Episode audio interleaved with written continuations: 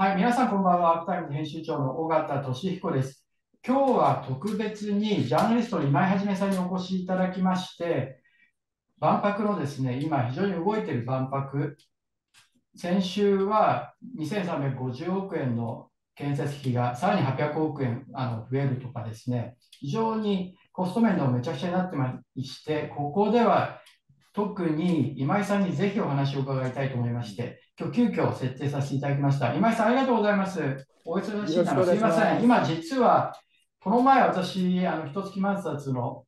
動画で北海道っていうのをあの見ていたんですけれども、全然違うところに、今、どこにいらっしゃるんでしょうか？えっ、とね、先週は札幌にいたんですけども、今週は沖縄県の名護市っていうところにいます。あの名護市っていうのは皆さんあの辺野古の埋め立てのことで皆さんよくご存知だと思うんですけども、あの辺野古の埋め立ては名護市の一番東の東海岸で、今日僕は朝辺野古にいたんですけども、今西海岸の名護市街に戻ってきてホテルにいます。で今僕が後ろの景色っていうのがこれがですね、あの名護湾です。綺麗でしょ？東シナ海、東シナ海です。はいはいはい。まもなく日が暮れる。埋め立て地のそばですか？違う違う。だから、ここは名護市の西海岸だからえっ、と、名護湾だから、ここは全く手手がつかつけられないということで反対側の太平洋側、今こっち東シナ海なんです逆けども側にいらっしゃるんですね。なるほど。太平洋側は辺野古です。辺野古です。はなるほど。なるほど。い。で、今日はもう今、あの市街に戻ってきたんで、ここでゆっくりやりたいと思います。すみません、ありがとうございます。はい、よろしくお願いします。 Arc Times、ぜひ今井さんには出ていただきたいと思ってまして、ありがとう。急遽のあのお願いで、本当に土日ですね、沖縄にいらっしゃってて、非常に大変だというふうに伺ってたんですけれども、今もうお聞きしてたら、ご飯を食べる時間をちょっと潰していただいて、遅れていかれるということで、すいません、本当に。尾形さんね、あの、はい本題には入すぐに入りますけど、僕嬉しかったのは、尾形さんが本間龍さんをゲストに招いたときに、はい。あのジャニーズ問題で本間さんのヒトラー株式会社が秀逸でしたって言うと褒めてくれたときに、本間さんがあれは今井さんのセリフなんですよ。そうそうそうそう、あ本間さんもね、非常に率直で、あの自分でって言わなくて、私はやっぱり立派だなと思ったんですけど、その今井さんが行かなきゃだめだよと、あのそうジャニーズの会見におっしゃってたんですよね。それでヒトラー株式会社っていうのも一月前説でやり取りしてたやつを本間さんが使ってくださったんです。使なるってくださったほど。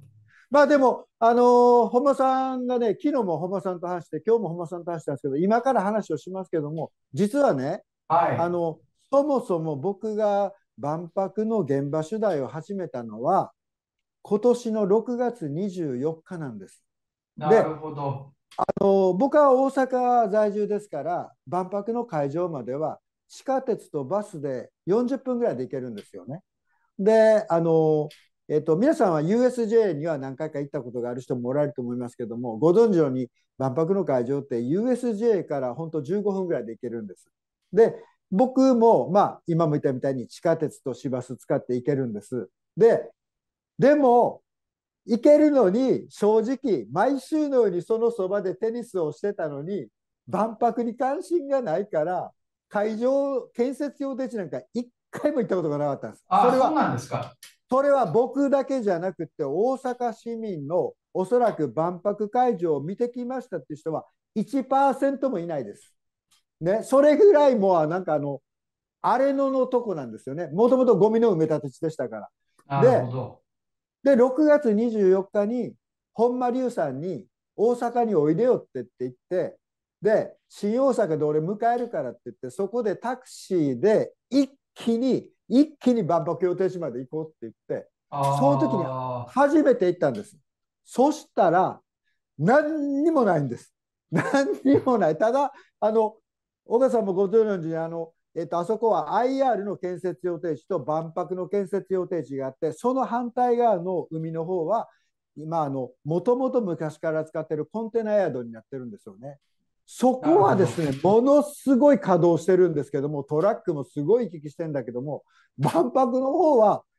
全くあの工事現場に何も動いてない状態で大屋根リングなんか影も形もなかったんです。なるほど。それで本間さんとその後万博協定地の話を、まあ、あの日本上タクシーの社長とですね3人で話をしたりあるいはあの川島さんって自民党の市会議員で維新とやり合ってる人と話をしたりしてるうちに何回も僕もう10日に一遍は万博協定地に行き始めて、うん、それで一番おかしいなと思ったのが大屋根リングやったんです。で、あ今一番話題のですね。はい。で、他のところはね、あの、いろいろ海外のパビリオンが A タイプとか B タイプとか C タイプ言ってます、X タイプとか言ってますけども、要するに A タイプに申し込んでくる人が少なくて国が、で、どんどん逆に言ったらもう A タイプはやめますっていうとこ増えてますよね。そうですね。そそんな中で、もうそんな中で海外のパビリオンの建築が、あるいは建設が全然進まない中で、唯一次々とやっていけたのが大屋根リングだけやったんですよ。それで大屋根リングの成り立ちについて、大阪府の府議会のあの万博の小委員会っていうのがあって、その2年前からの議事録を精査してみたんです。そしたらね、もう2年前からおかしいじゃないかっていう意見が何回か出てたんです。で例えば、例えばね、府議会、府議会。あ、府議会で。で、あのご存知のように今、府議会は前回の統一地方選挙で維新が府議会も過半数を制して、市議会、大阪市議会も過半数を制してるんですけども、えっと、実はその過半数を制する直前の状態の時に、自民党選出の議員が、若い議員が、あの、大屋根リングについて言ってるんです。もともと180億で日よけその他の機能を持ったものを作るっていうことになってたのに、突然、プロデューサーの一声で170億増えて、急に350億になったと。これおかしいじゃないかと言って、あのだいぶ自民党の人が詰め寄ってるんですよね、議員が。自民党が、なるほど。はい、ね、ところところが維新は過半数持ってるもんだから、誰が何を言ったってですね、いや、問題ありません、妥当です、プロデューサーの言ってる通りにやりたいと思うということで、プロデューサーっていうのが、藤本壮介さんっていう建築家なんですけども、彼が総合プロデューサーで、こういうのを全部差配してるんですよね。で、その人が結局一声で急に500万とか1000万じゃなくて急に170億も触れたのかというその経緯がまず不透明やと思ったんです。まずね。はい、でもう一つは経緯じゃなくて今みんなが言ってるのは360度で360億円だったら1度1億円じゃないかと。で今度1度1億円って言ってこの一番のこの長いところで5メーターしかないのにしかもあのトイレもキッチンも寝室も何にもついてないのにそれだけで1億って普通尾形さんが家建てる時に予算1億あったらそこそこの豪邸ができるじゃないですか。いや、かなりの豪邸ですよね。それがね、木枠だけでね、基本的に。それで、なんで1億やねんっていうふうに思ったわけ。それで、それで、万博協会にそういうことを問い合わせても全然全くですねあのもう答えようともしないしそれで僕あの立憲の、えー、参議院議員の杉尾さんにちょっとお願いしたんです。そしたらよ、はい、杉尾秀哉さん。そしたら4日前の参議院の予算委員会で杉尾さんがこの万博の大屋根リングについて2回目の質問をしてくれたんです。4日前の水曜日です。朝9時から。は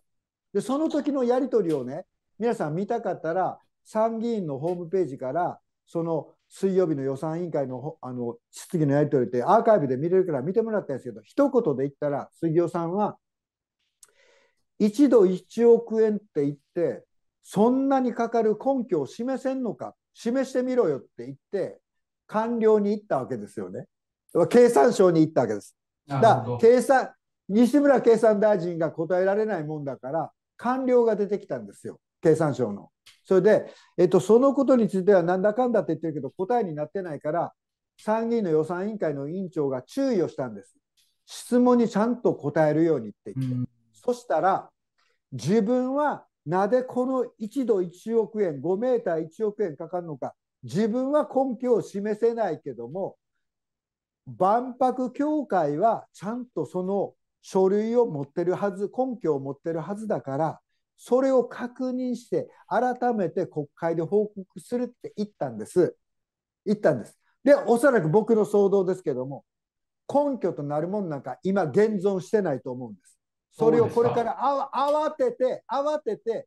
慌てて帳尻合わすように、慌てて一度1億円かかるというのを作ると思うんです、彼らはね。で、そこでなんですけども、僕はもう一回改めて杉尾さんにお願いしたのは、どうせろくでもないもんが出てくるから、杉尾さんの方で、いろんな著名な建築家とか、まあ、工務店の人だけでもいいし、まあ、さまざまな複数の人に、これを作ろうと思ったら、1度いくらで作れるか、360度だったらいくらで作れるかっていうのを出してもらってくれと。そしたら、向こうの経産省がおそらく1週間後、10日後に出してくるもんと、あのそれとがすり合わせたら、かなりの差が出て、2倍、3倍の差が出るから、それがおかしいということを今度明らかにするために、最後は藤本壮介プロデューサーを参考人招致してくれって言ったんですね。なるほど。それは非常に大事ですよね。本人に出てきてもらって。そう。で、この間、これだけ大屋根リンクのことが話題になってるのに、藤本さんは一回も新聞やテレビの前で一回も出てきて発言してないんです。それはひどいですね。ひどいでしょ。だって、倍に、突然倍にした人ですよね。その人の説明責任ってどうなってるんですかね。それは、大手のメディアも全然取材に行ってないってことですか？あのね、実はこの前の金曜日も、えっと、記者会見があったんです。でも、私は、えっと、万博協会から入って入ってくれるなと言われてますから、僕は何回も異例の入れろ入れろ俺にいつやるか教えろって言って言っても絶対今井さんには言わないようにと上司から言われてますと僕もあのテープも取って一月万冊で流してるんですけどそうなんですかそそれで僕は入れないから入れないからあの中に毎日放送や朝日放送や朝日新聞毎日新聞の優秀な記者がいっぱいいるんですよね。いっぱいいるんだけどもなぜか藤本壮介さんをあのちゃんと出してこいよというようなツッコミをしないんですよ、みんな。それで記者の役割を果たしてないですよね。そう、それで、それで私はしょうがないから、だったらもう国会の方で直で参考人招致するしかないなと思って、ちょっと杉尾さんにお願いをしてるんですよね。で、でそうしたら、そうしたら、そういう僕と杉尾さんのやり取りを聞いていたかのように、建築家の森山さんがあの有名な森山さんが昨日あたりに私が試算をしたらあの大屋根リンクは350億じゃなくてこれだけでできるっていうのを出してきたんですよ。それ、ね、多分尾形さん手元にあるでしょ、はい、うん。はい、非常にねあのツイッターの連投なんですけれども、はいはい、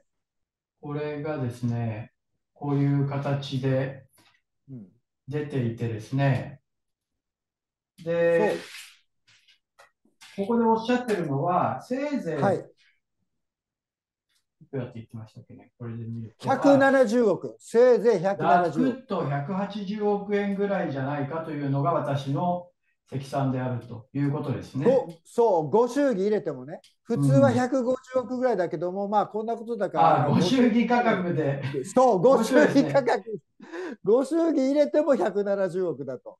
森山さんがおっしゃってるのは、ツイートでおっしゃってるのは、建築エコノミストの森山隆さんですけれども、はいうん、あの結論として、万博リングのあの積算、120億円程度、350億円じゃないじゃないですか。とりあえず物価上昇で2割増しで150億円くらい、万博ご祝儀価格で1割増しで165億円、それちょっとやめてほしいですけどね、その15億円をなんかご祝儀で税金がつかないでほしいですね。そう。で離島費用の人口集めで1割増しでざくっと180億円ぐらいじゃね？というのが私の積算です。うんうんうん、で、最後に、費用350億円は盛りすぎちゃうかって書いてますよね。うん、そう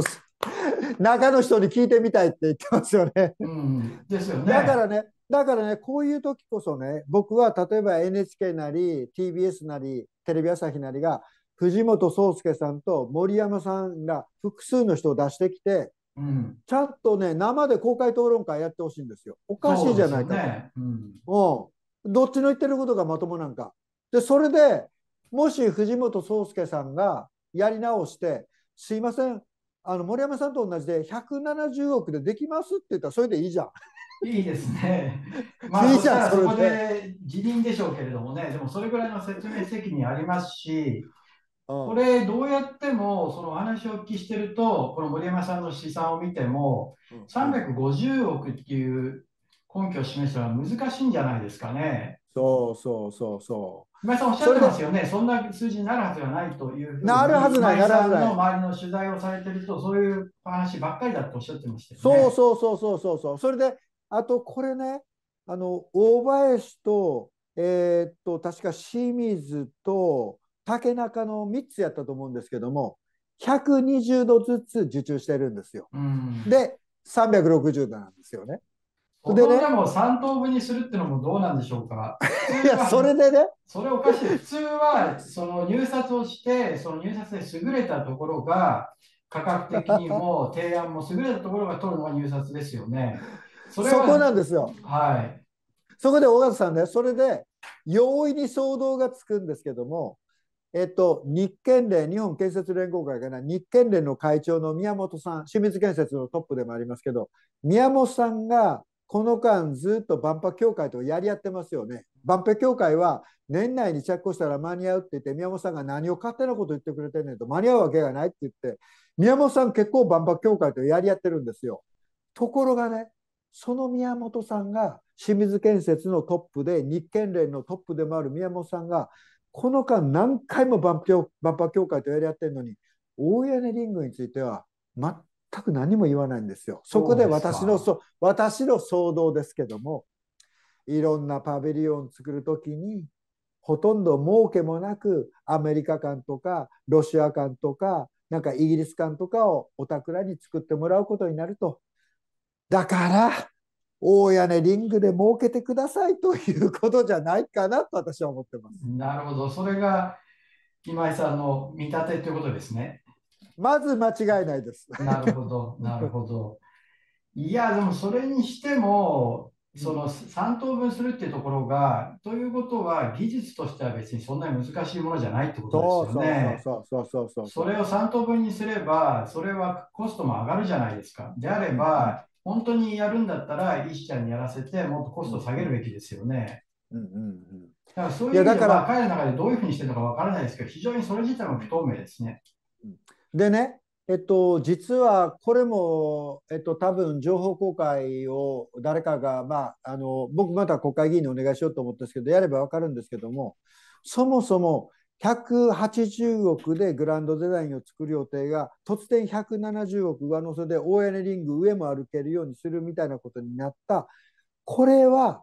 ちょっとコンペみたいなのがあったんですよ。僕が聞いてるのではコンペみたいなのがあってで誰もが自由に案を出して複数の設計事務所あるいは建築のその関係のところがじゃあこんなんでどうですかって出してきたんですよね。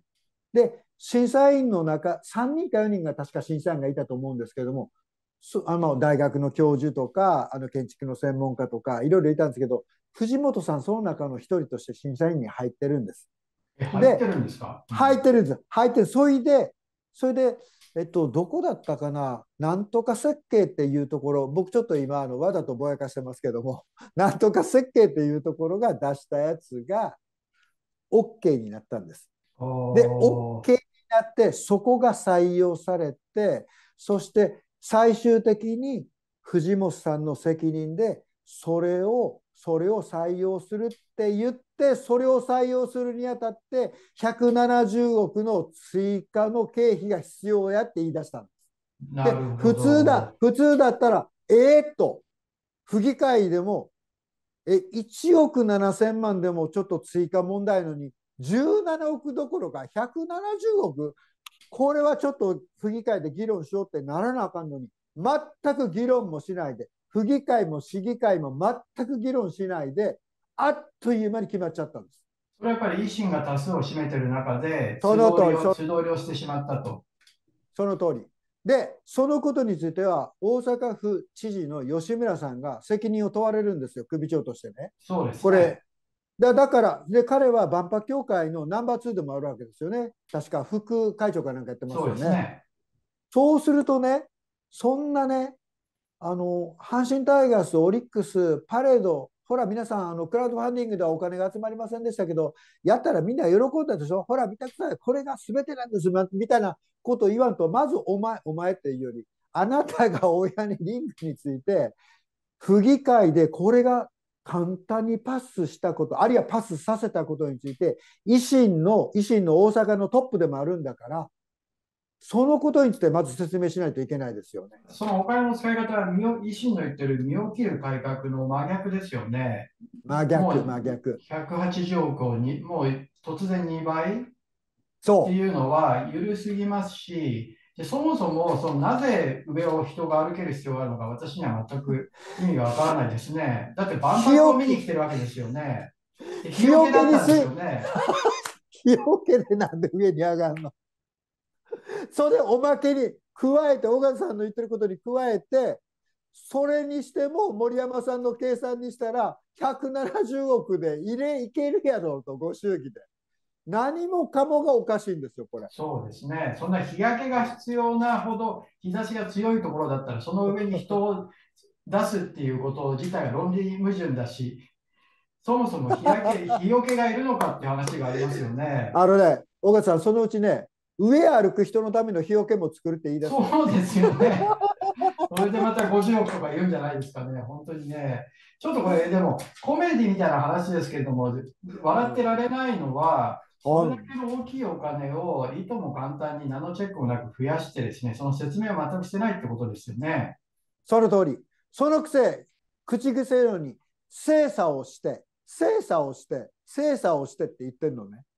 これはもう本当、ちょっと許せないですよね。それから西村大臣が、え、ー、と、3週間ほど前の、あれ、衆議院の予算委員会だったかな、そこで、まあ、西村さんは大阪の人なんですけども、答弁でね、まあ確かにちょっと850億から1250億に増えたけど、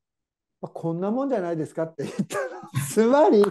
つまり東京オリンピックだってそうだろ？う何々博だってそうだろ？うこれまでやってきたやつは最初300億できますって急に400になってまた500になって600になって最終的に1億そんなんよくあることじゃないですかみたいなこと彼の本音なんですよそれがね。うん、でそれは我々の中にもどっかあって850億か1250億になったってあの大阪府民も東京都民もまあ怒る人は怒るけどもいやでもそんなもんですよねと思ってる人結構多いんですよ。どっかで麻痺しちゃってるわけ。だからその麻痺ってあのおかしいと思いますしそもそもこうやっていとも簡単に、まあ、そんなもんですよねっていうことで予算を増やしていってどんどんどんどんその財源の裏付けもないのにお金ばっかり使ってるわけですよね。それは将来に向けた借金じゃないですか。でそれやればやるほど、結局今、円が安くなっていってるわけですよね。その通り、その通り。ね、だって1年ちょっと前は110円とか、ちょうど2年近く前ですかね、もうね、今から言うと2020年8月頃ですから、110円ちょっとぐらいだったのがもう150円ですからね、今ちょっと戻ってますけど、まあ、148とか、それぐらいですよね。だから、私たちみんなの資産が3割ぐらいね、目減りしてるっていうことが全然理解されてないと思うんですよね。だからこれやればやってまあいいじゃないかっていうと結局そうすることによって、まあ、じゃあ350億円でもいいねと。で全体のあの、ね、コストも2350億からまあ800億円増えても東京オリンピックから見ればねそんなに多くないよねみたいなことをやってるとそれがどんどん積もっていってそれも積もり方が半端ない積もり方ですけれどもでは円安になって、本当にいとも簡単に私たちの資産が全部1割、2割って、バナナの叩き売りみたいに下がっていってるんですよ。うん、そこをちゃんと考えなきゃいけないと思うんですよね。そうで、おまけにね、あの、 Arc Times もやられたと思いますけども、最近の、あの、アクさん、あの、あれでしょ？万博協会のこの1250億の予算と別に別立ての予算で日本館作るとか言い出してますよね。ねこれこれは今までのは大阪、今までのその大屋根リングの350億も、まあ、これが360億としたら、120億は国、120億は関西の経済界、あとの120億は大阪府民、市民の税金やったんですよね。で、国っていうのは国の税金だから国民みんなの税金ですよね。それが今回は、それとは別に国単独で追加予算出すわけでしょ？別枠の予算。これ、まさに東京都民や神奈川県民の人たちの税金ですよね、これ。そうですよね。日本全国の、そしてまた関西の人たちは二重で取られるわけですよね。二重で取られるわけですよね。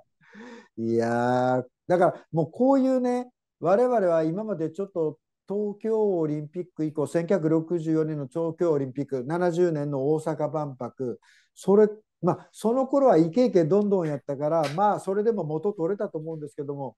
今もそんな時代じゃないから、そんなずさんなことをしてて、やっていける国じゃないんですよね。だから、そこはもうちょっと主権者一人一人が、大屋根リングのことだけじゃなくて、これからさまざまなことでもっともっと謎で、もっとなんか不透明で納得のいかないお金の税金の投入の仕方っていうのは、これから先1年半の間にもっとあると思う。それを全部ね、あの僕らがチェックしていかないと悪いけども尾形さんの冒頭の話で言ったら、えっと、この3日前4日前実は万博開始からあ万博まで500日になりましたそれに合わせて京阪神に住んでらっしゃる視聴者の皆さんは皆ご存知だと思いますけども首都圏の人はお分かりはないんで言いますとそのあと500日ということで大阪の準キー局の毎日放送、朝日放送、それから読売テレビ、関西テレビ、この辺り、NHK 大阪は、ベンチャラ番組ばっかり。おべんちゃら、おべんちゃら盛り上げ放送ばっかり。もう本当に広角上げて、いよいよ500日です。もうついにチケットの前売りが始まりましたみたいなね。もうなんか全然大阪市民府民の意識とだいぶずれたような笑顔で喋ってるんですね。で当日の夜見たらなんと大阪じゃなくてキー局の TBS やテレビ朝日の番組でも例えば「報道ステーション」なんかでもやってるんですよ。万博まであと500日って言って。あれは何ですか？もうあのやらなあかんということになってるわけですか？盛り上げな。ここちょっと私たちも取材しますけれども、まあ、その記念日報道っていうよく悪い報道があるんですけれども、500日とか400日とか300日、あとは何が起こってから1年、2年、3年とかいうのをよく準備しててやりがちなんですよね。で、おそらくは500日っていうと結構前から500日が来るからっていうのが事務局から各社、各局に来てて、じゃあそれやるかということで事前に取材してるわけですよ。うんうん、で、それが出てくるわけですけれども、この間起こっていることは全然違いますよね。このコストでいいのかと、親値リンク350億円も必要なのかということで、批判がものすごい巻き起こってるわけじゃないですか。そうそうそう。で、みんないらないって言い始めてますよね。毎日の調査でしたっけ、はい、時でしたっけ、はい、まあ、過半数が必要ないというふうに言ってるという状況なわけですから、そんなご祝儀モードじゃないですよね。でもそれにしても、メディアがそれだけ記者会見があるのに聞いてないっていうのは大変な問題ですね。で、で俺、俺、俺が記者会見に行ったら、そういうことばっかりちゃんと聞くのに、石毛事務総長に聞くのに、絶対に俺を入れないのよ。これはだから、まあ、一種ね、いろんなところで起こってる、その、まあ、ジャニーズ事務所の会見でも、我々ね、NG リストみたいなこと言われて、質問せ、入るだけで質問させないようにってことを最大限妨害されましたし、それは、ね、井ノ原氏自身が妨害してましたし、そういう意味ではその、ちゃんと聞く記者たちを排除しようという動きが強すぎると思うんですよね。ここは、ちょっと私ももうちょっときちんと対応、ね、あのあの声を上げていかなきゃいけないと思うので、あのぜひ今井さんとともに、今私も、ね、その事務所 事務局の会見で見たいですね。LG6、LG6 だから。で、また万博になったら、今井さんがそういう、あのまあ、すでにもう、ね、入れないリストになってるんでしょうしね。あの、なあのなんかね、視聴者の皆さんが、今井さんね、あの仲のいい記者いっぱいいるんだから、いつどこでやるか聞いて、乗り込んでいったらいいじゃないですかって、もうすぐコメント来るの。実はね、はい。もうそんなこと知ってるんですよ、いつどこでやるのか。あ、そうなんですか。知ってますよ、全部、まあの毎回記者が僕に電話くれるから、今井さん、次はこ何時から ここでやりますって教えてくれるんだけども、行って乗り込んでやるのは簡単なんだけども、もうとにかく、毎回毎回僕が電話して、なんで俺を入れないんだ、入れないんだって言って、こう電話全部テープ取ってますからね。わはわかりました。あの、えっと、広報担当の、えっと、方に、あの、トップにちゃんと伝えます、伝えますって言って、折り返し必ず電話してきてねって、わかりましたって、一個も電話してけへんから、い。え、一そのこと回もかけてこないんですか？一回もです、一回もです。は社会常識として、社会人の常識としてダメですよね。そう。で、それをだから、ちゃんともう、あの、最初に電話したときに、いいですか、今からやり取り、言った言わないになんのいけないから、ちゃんとテープ取りますねって僕言ってあるわけ。で、その上で、盗聴じゃなくて、取りますよって言ってだってある。向こうは取ってますからね。そう、その通り。うん向こうは何も言わずに、まあ電話するとね、この、勝手にテープが流れて流れてますよね。うんででで僕はそれ一月万冊もう何回も公開してんのよね。なるほど。だから、だからね、乗り込むことは乗り込めるんだけど、どこまで何年間俺を入れないということをやるのかっていうのをずっと。やって。記録として、そう。で、おまけに僕も弁護士雇ってるから、弁護士に、えっと、弁護士から、えっと、その今井さんを入れないということをしてると、ちゃんとやってると、策としてやってるという証拠をね、残してくれって言われたから、だからこの前、録音したときに、えっと、平広報部の人に、次の記者会見の日時あなた知ってるよねって、それを今僕にここで言えないのは、上司から言うなと言われてるからですか？それ組織的なことですかって言ったら、私も組織の一員ですからって言って、それね、もう言われてるということですよね。だからもう、今ね、証拠集めをしてるんですよ。それで僕はあの営業妨害されたということで、ちょっとあの訴えてみようかなと思って。なるほど。偽計業務妨害とか、そういうのもありますもん通り、ね。その通り。うんあの僕には落ち度が何もないのに、僕、内閣総理大臣の会見も入る資格を持ってるのに、なんで高中万博協会の記者会見に入れないんだって。ち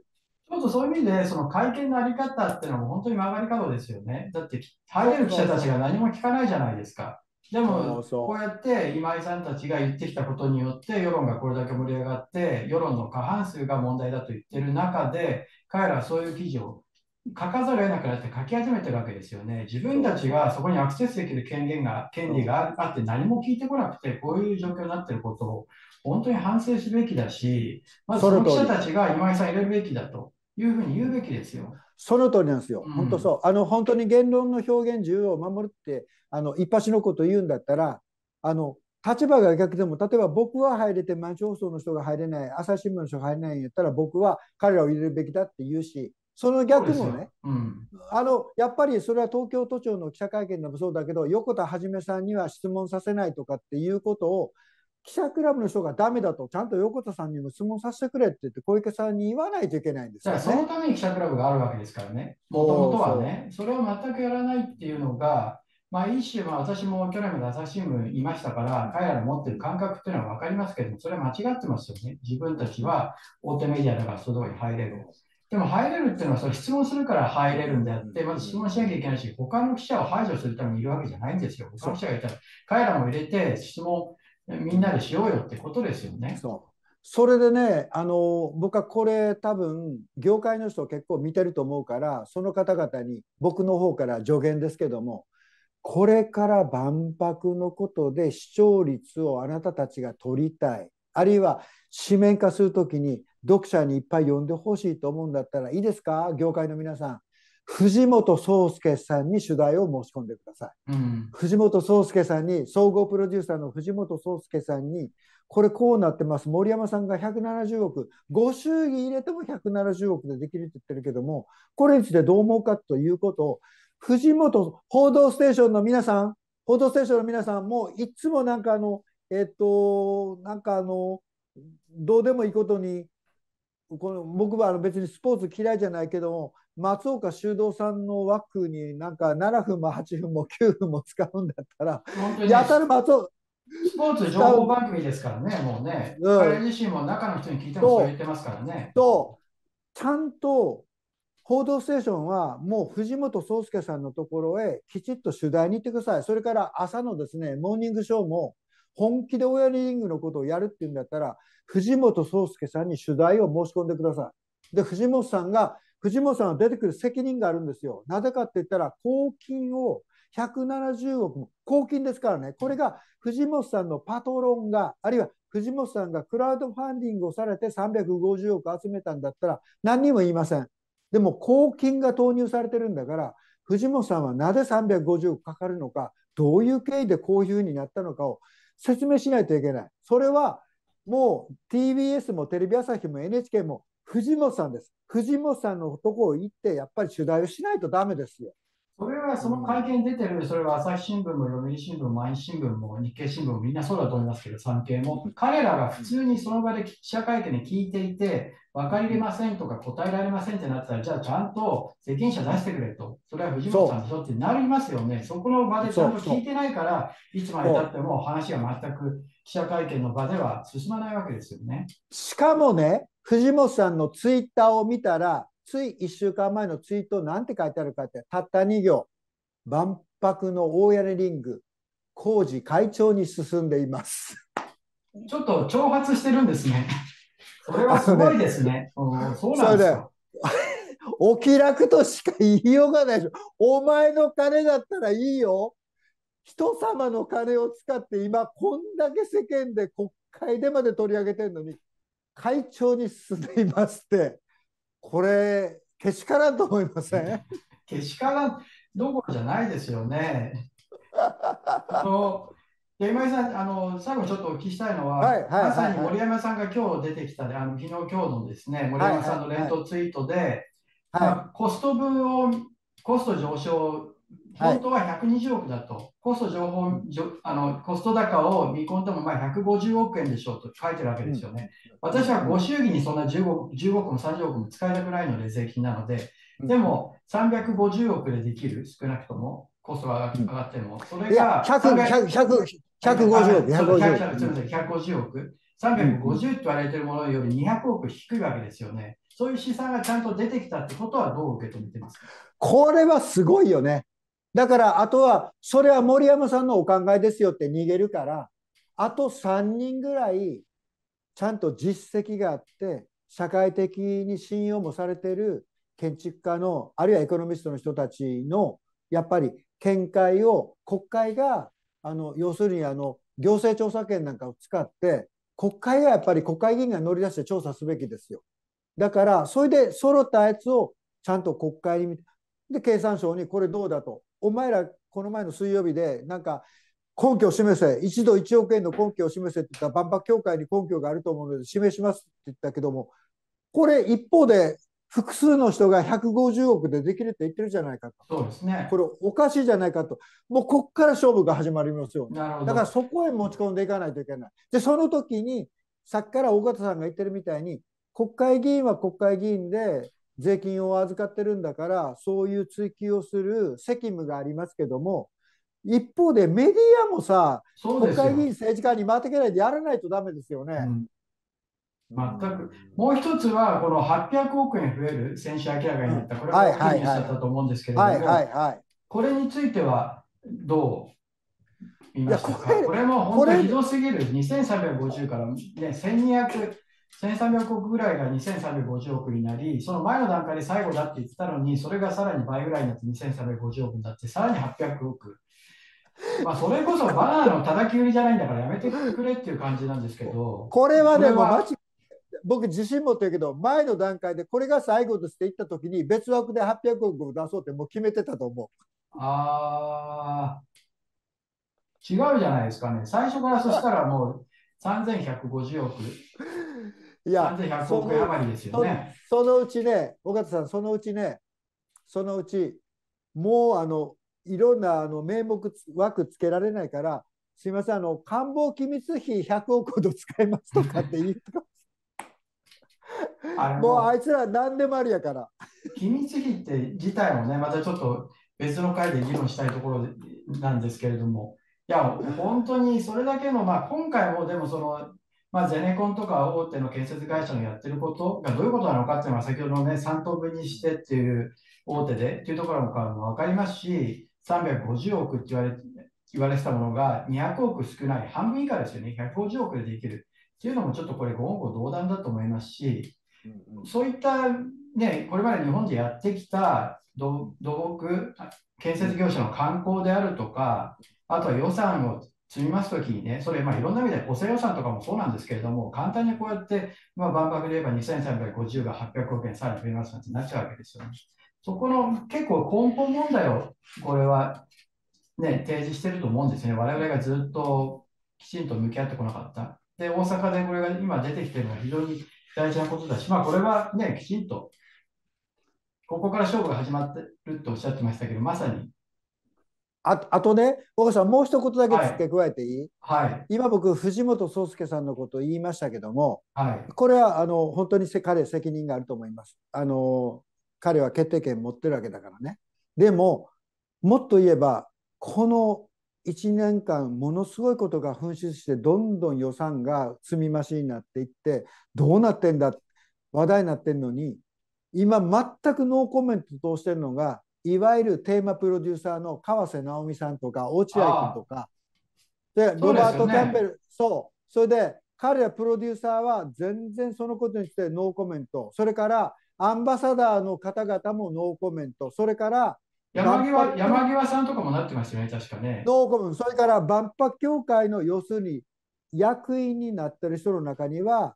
中にはロバート・キャンベルさんみたいなまともな人もいるし、それから宇佐美佐子さんというあの京都のあの学長、ずっと大学の学長やってたまともな人いるんですよ。その宇佐美佐子さんもロバート・キャンベルさんも僕らから見たらすごくまともな良心的なあの言論表現の人たちなのにこの人たちでさえこれだけ問題になってるのに役員で報酬ももらってるのに一切コメントしてない。やっぱりこういう人たちが表に出てきて堂々と発言すべきですよ。おまけにだからそれは発言させなきゃいけないですよね。それはメディアの役割でもありますよ。そうだからやっぱりねこういう時のために今も大混乱になってそして僕ね万博協会に質問したんですよ。アドバイザーであるところのねそのえー、方が何人かいると。で、この方々は、例えばアンバサダーの人たちは、一体お金をもらってるのに、この間の動きについて何かコメントする気はないのか、したのか、あるいは公になってなくても、万博協会の内輪で何か助言をしたのかって聞いたら、一切してないって言うんですよ。で、助言を求めたこともないって言うんですよ。だったらお金返してくれって言ったんです、僕。だってそしたらいるいる必要ないじゃないですか、全く。予算の枠内で全部収める努力を役員として、さっき言った宇佐美佐子さんとかロバート・キャンベルさんとか、連合の会長まで入ってるけども、ちゃんと予算の枠内で収めてくれるんやったら報酬渡してもいいけど、こんだけの法図に予算がどんどん増えていくのに、だったらあんたたちの金全部返してくれよと。そうですよ。それから身を切る改革っていうんだったら、もう吉村氏の報酬も全部全部入れてくれよと。人の税金はね、どんどんどんどん追加でね、大阪府民や大阪市民の税金は追加に取っていくのに、自分たちはね、それまでの報酬もらえますよ、ボーナスももらえますよ、全然身を切る改革じゃないじゃん。だから、そういう人たちのこともみんな忘れたらダメですよ。悪いけど、ロバート・キャンベルさんのことも大好きだし、宇佐美咲子さんのこともすごい尊敬してるけども、この間、このことについて全くコメントしてないという態度については、極めて僕は不信感を持ってます。そうですね。まさにそういう人たちはね、そのいわゆる常識っていうものを発揮するためにそこにいるわけですよね。そうそうそうそう。何もがないで、まあ、自分のね、損得を考えてるとしか思えないですけれども、それではそれぞれね、ご自身の reputation、評判をどんどん落としてると思いますし、これこそですね、普通の市民感覚で言うと、やっぱりおかしかったと、申し訳ないと、これやめた方がいいよと言うべき、ね、その通り、その通り、一、うん、人も出てこないっていうことがおかしすぎる。一人ぐらい出てきてね、俺の言ってる俺はもう責任取ってやめさせてもらいますと、うん、こんな万博はおかしいと。一人ぐらい出てもいいじゃない。誰も出てこないそうですね、うん、そして先ほどもおっしゃいましたけどやはり最終責任は大阪を席巻している維新であり吉村知事でありその人たちがやっぱりそういう予算を認めてきたわけですしね。そしてやはり岸田首相ですよね。日本の国ですからね。そして与党の自民党や公明党ですよねそれは野党もきちんと追及ちゃんとしてこなかった責任がありますしね、そういうのも含めて、いろんなものがやっぱりいろんなところで表面化してきてますね、今ね。そう。はい。その通りです。あの、ここまでで第1部で、この後ですね、はい、第2部に移行して、今後じゃあどうしたらいいのかというところを、あのぶっちゃけ率直なところをですね、お話ししたいと思いますので、あの、はいはい、引き続きお願いいたします。で、こうやって皆さん見ていただいていて、あのこうやって私たちも支えられてますし、ぜひメンバーとしても登録いただいて、第2部もご覧いただければと思います。寄付やカンパもすごく役立ってますし、本当に支えられてますので、そちらもできればお願いしたいと思います。引き続き、あのだんだん夕方になって綺麗になってきましたね。な、な、なんか、なんか、はい、なんか、なんか、な名護のあの、はい、東シナ海がこんなふうになんかもうあのとっぷりくれてきましたけども、ねはい、あのえーと、第2部では今あの小川さん言ったみたいにじゃあ我々何ができるのかについてあの議員やとかいろんな人にお願いするだけじゃなくて我々ができることについてちょっと尾形さんと意見交換したいと思ってます。はい、ぜひそちらもご覧ください。はい、今日、はい、あの急な形でですね、この Zoom でこれ Zoom で撮ってるんですけども、 Zoom 普段私使ってなくて持ってなくまあ、アメリカで取材するときは Zoom だったんで、それで使ってたんで、その古いソフトを引っ張り出してきたんで、こうやって表示も投資大型とかってなっちゃってるんですけれども、またこの辺も改善していきますので、縦になってたりとかですね、いろいろ不都合があって申し訳なかったですけれども、あのぜひちょっとご容赦いただいて、これから改善していきますので、あのぜひ今後もご覧いただければと思います。また、あのこうやってあの出ていただきたいと思ってますので、引き続き今井さんよろしくお願いいたします。はいはい、はい、では、ここから第2部に移行します。まずは第1部ありがとうございました。はい、はいークタイムズポッドキャストお聴きいただきありがとうございます。他にも様々なエピソードがありますのでぜひお聴きください。動画は YouTube 上のアークタイムズチャンネルでご覧になれます。こちらもぜひご活用ください。